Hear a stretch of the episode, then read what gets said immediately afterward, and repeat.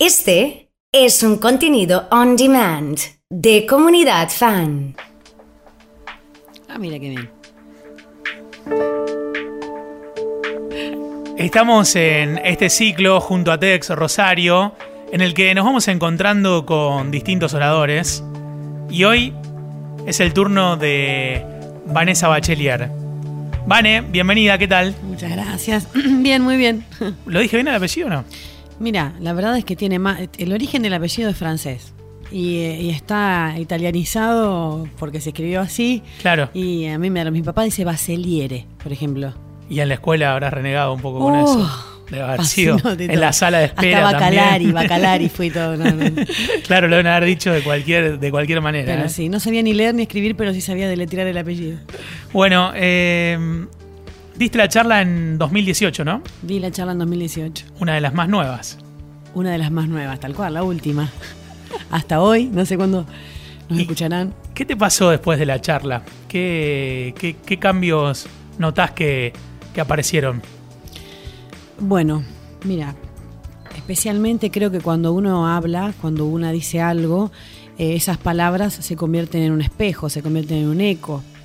Eh, creo que una habla para poder decir algo. Eh, tenés un equipo muy hermoso que te ayuda a ordenar las ideas, porque eh, hay personas que tienen más dificultad para hablar, personas que tienen menos dificultad para hablar, personas que tienen más entrenamiento, porque, qué sé yo, una persona que está delante de un micrófono tantas veces obviamente tiene más entrenamiento que un ingeniero mecánico que está delante de una computadora, por ejemplo.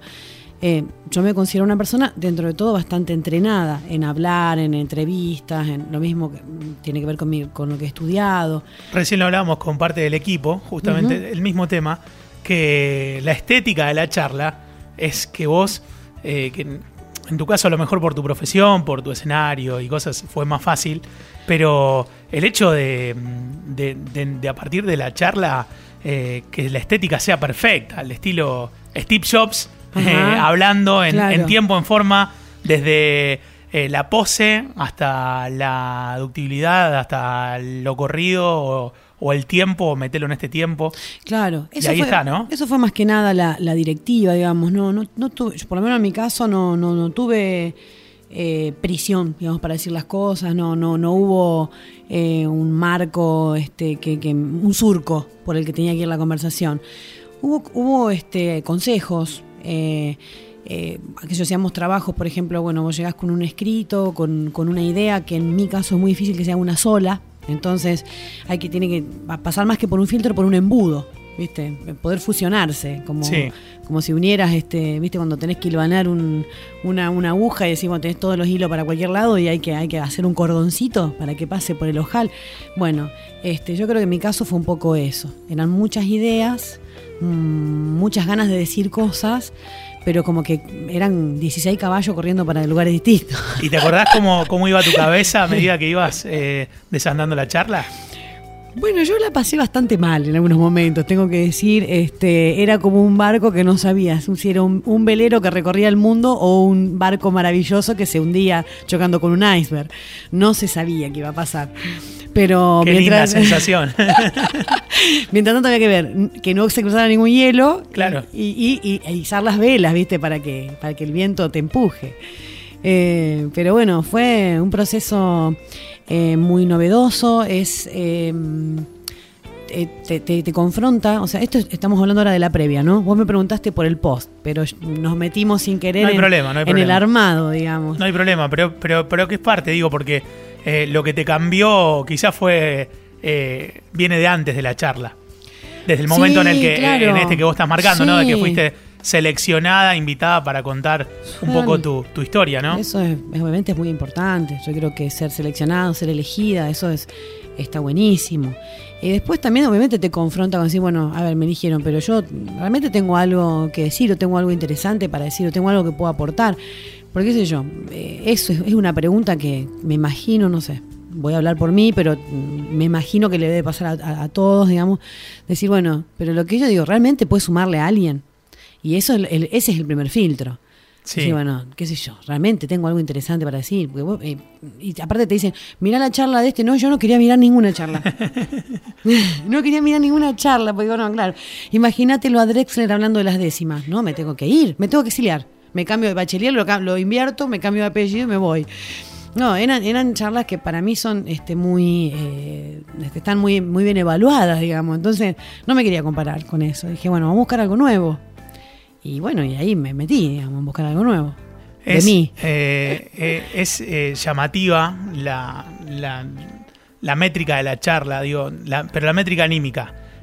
Porque a mí me da la impresión de que tenías preparado, pero esta cuota artística tuya, digamos, que, que justamente difiere a lo que puede ser un médico, a lo que puede ser el ejemplo de Orlando Toñolo, que es policía y, y abogado, digamos, eh, y el escenario ahí también hay, hay una cosa, eh, yo como que la, la veo a tu charla y a los que no la vieron invito a que lo hagan y digo, bueno, en cualquier momento es como que no, no es morder la banquina, pero se le sale el costado artístico y le da el aporte necesario. ¿Cómo Bien. hacías con eso? Bueno, eh, a ver, es, es complejo, porque esto que te decía al, princi- al principio del espejo, es por ejemplo, eh, yo estoy muy acostumbrada a decir palabras, pero la verdad es que las palabras que digo generalmente están acompañadas de música. Son palabras que ya están pensadas, son palabras que están contenidas en un mensaje. O sea, si yo te digo, no sé, desde una canción de, de Gilda, Sí. Fuiste mi vida, fuiste mi pasión. Ya te estoy diciendo, no tengo que pensar mucho. Después yo conecto con lo que quiero decir y cómo lo quiero decir, pero ya lo escribió ella. O si es una canción que escribí yo, ya la tenía escrita. El trabajo creativo, digamos, estuvo en otro momento. Después es interpretativo. Pero en este caso había que hablar. No era cantar. Aunque ya sabemos, los que ya la vieron, qué pasó. Pero era hablar. Entonces, eh, las palabras tienen. A veces me da la sensación de que la música, si bien es. eh, es una, esto es algo que siempre digo justamente, para mí la canción es una síntesis perfecta, es una bala perfecta, es, es, es el, el cincel que se mete en la brecha, porque la poesía con la música, esas dos materias me parecen eh, infalibles a mí, es un desafío, es hermoso, en ese tren estoy subida, digamos, pero eh, la palabra hablada es otra cosa, porque tiene otro peso, ya al sacarle la música es otra cosa, ya es otra cosa. Muy interesante, sobre todo con la imagen sonora y, y- y desde esa perspectiva, entenderlo, ¿no? Eh, lo, lo que la música puede cambiar a la misma palabra Sí. que está dentro de una canción. Claro, la música prepara otra, eh, te abre otras, otras ventanas. La palabra abre- es otra. O sea, por eso que yo vos llamás a un, a un poeta para que hable en un programa de radio, donde Sí. tenés un periodista, un locutor, un conductor, capaz que el, el poeta duerme a la mitad de la audiencia. Y probablemente. Son y que no tenga que ver con palabras, sino con la dinámica, con el Claro, ritmo. con Con, el lo marco. amigable de la voz también. También. Pero que sí, sí, perdón. Que no, no te iba a preguntar por la buena música. Que, que hablemos un poco de esto. Bueno, vamos a tratar de que reencarne Bach y nos diga qué es la buena música. ¿Qué es la buena música para vos? Para mí la que emociona.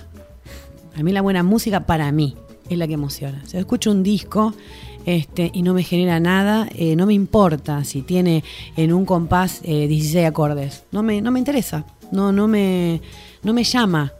Eh, la buena música es como. Es, es parte del, del buen arte, digamos. ¿Qué es el buen arte? O sea, el arte bueno es el que te atrapa, para mí. O sea, ¿Por qué te atrapa ese, ese cuadro? ¿Por qué te atrapa esa canción? Bueno, ya es, es de esa persona para adentro, ¿no? Todo el chip que tenga, la cultura que tenga, la formación, las vivencias.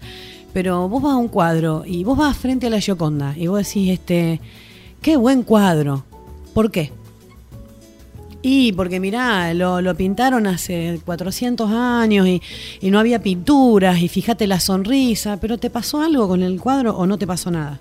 Sí, me pasó la historia, genial, te pasó eso. Ahora también puedes llegar a un cuadro y decir, ¿quién pintó este cuadro? No, no idea, pero esto es increíble. Pero ¿y qué sé yo? Y, "Ay, pero es increíble. Y con la música pasa lo mismo. ¿Quién era Miriam Bianchi? Gilda. ¿Quién era? Una maestra jardinera. ¿Se había dedicado a a escribir, entendía de métrica? Y aparentemente sí, porque escribió canciones. ¿Se había formado para eso? No, para nada. Pero sin embargo, uno escucha las canciones, la música y la letra es de ella. Y te emociona. Bueno, pero la vida misma es así, porque si exploramos otros terrenos, no sé, los deportivos, y bueno, Sí. eh, el que se formó en una escuela de fútbol, el que jugó en su barrio y después llegaron a, a un momento donde sí, quizás es necesaria la, la profesionalización, la formación, Sí, un ritmo sí. eh, un poco más serio. Sí. Pero quizás el surgimiento, que es el, el- el don, Claro, es ahí. Es algo que pasa, que no, no sé si, si es este, cuantificable o, o- o racional, qué sé yo. Entonces, bueno, perdón, volviendo a lo de la buena música, yo creo que la buena música ah, para mí es la que te emociona. Ahora, eh, seguramente si hablas con un profe de la Facu te dice otra cosa, o si hablas con alguien que tiene un programa de radio en Chaco, te dice otra cosa. ¿Y cómo crees que interviene el contexto con la buena música? Porque vos estás hablando de me tengo que emocionar. Bueno, tenés que estar también en un contexto para determinar si un disco te emociona o no. Sí. Y que esos dos discos estén quizás en el mismo contexto. Claro, bueno, a, mí- eh, a mí me gusta mucho escuchar, me gusta muchísimo escuchar. Tenés el hábito de, de escuchar. Sí, no, no, por eso cuando alguien me da un, mat- me- un material o me dice, escucha tal autor, eh, no es, ah, me voy caminando y de paso, jamás me, me- me resulta eso, digamos. Yo me siento, este, así como me siento a comer, no, me- no, no soy de comida rápida. O sea, a mí me gusta la El cocina. ritual. Sí, totalmente. Si voy a escuchar, voy a escuchar con, con todo lo que pueda, digamos. O sea, escuchar desde eh, la calidad de la grabación, la, la selección de temas, las voces, los instrumentos que se eligieron. Después analizo también este, cómo, cómo organizaron esos instrumentos dentro de la canción. O sea, la estética del disco, si hay coherencia. Eso es lo que me gusta a mí, digamos. Eh, pero después, bueno, está el- ese acto medio mágico, ¿no? Que, estás escuchando algo. Yo me acuerdo, mira, lo que voy a contar. Total, ya está. Ya, Cuente, ya cuente. estuviste en un escenario, la gente, ya está, no Cuente. pasa nada. Me acuerdo una vez, yo soy, bueno, nacida en Venado, digamos, Sí. ¿no? Y era, este, estábamos haciendo una actividad en la rural. La rural es muy importante para Venado. Todos los años hace, bueno, hace este evento y, y, bueno, va gente de todos los pueblos, bueno, qué sé yo. Y a mí me tocó ir a trabajar, no sé, repartíamos volantes, qué sé yo.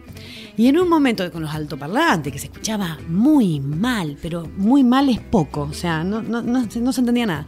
Pero empiezo a escuchar un tema que lo habían pasado varias veces varias veces y digo, ay, esa guitarra, ay, ¿qué es esto? Mira ahí ya Sofía mirando. ¿Qué es esto? ¿Qué es esto? Era el tema La Isla Bonita de Madonna. En una versión que. No, no, no, era estamos ese. hablando de la época en la que salió. Yo ya tengo mis buenos años. No, está bien. Eh, y, y eso antes de que sea conocido, vos lo Claro, escuchaste ahí. Lo escuché ahí por primera Esa vez. fue tu primera vez. Ah, no, no, no, desesperada. Porque no había internet. ¿A quién le preguntaba? A- a- Claro, y ¿A quizás. quién? Sí, sí, el señor que a lo mejor no sé. Me fui corriendo. ¿Y? ¿Dónde están pasando esto? ¿Dónde están pasando esto? ¿Quién tiene esto? ¿Dónde? ¿Y esta canción, esta canción? Quiero escuchar esta canción. Se terminaba la canción. ¡Ay, no! Digo, ¿cómo era la canción? Y la quiero seguir Tiri, escuchando y no quiero- claro. Claro. y me pasaba algo con esa canción, que una canción para mí es genial, digamos. Está muy bien.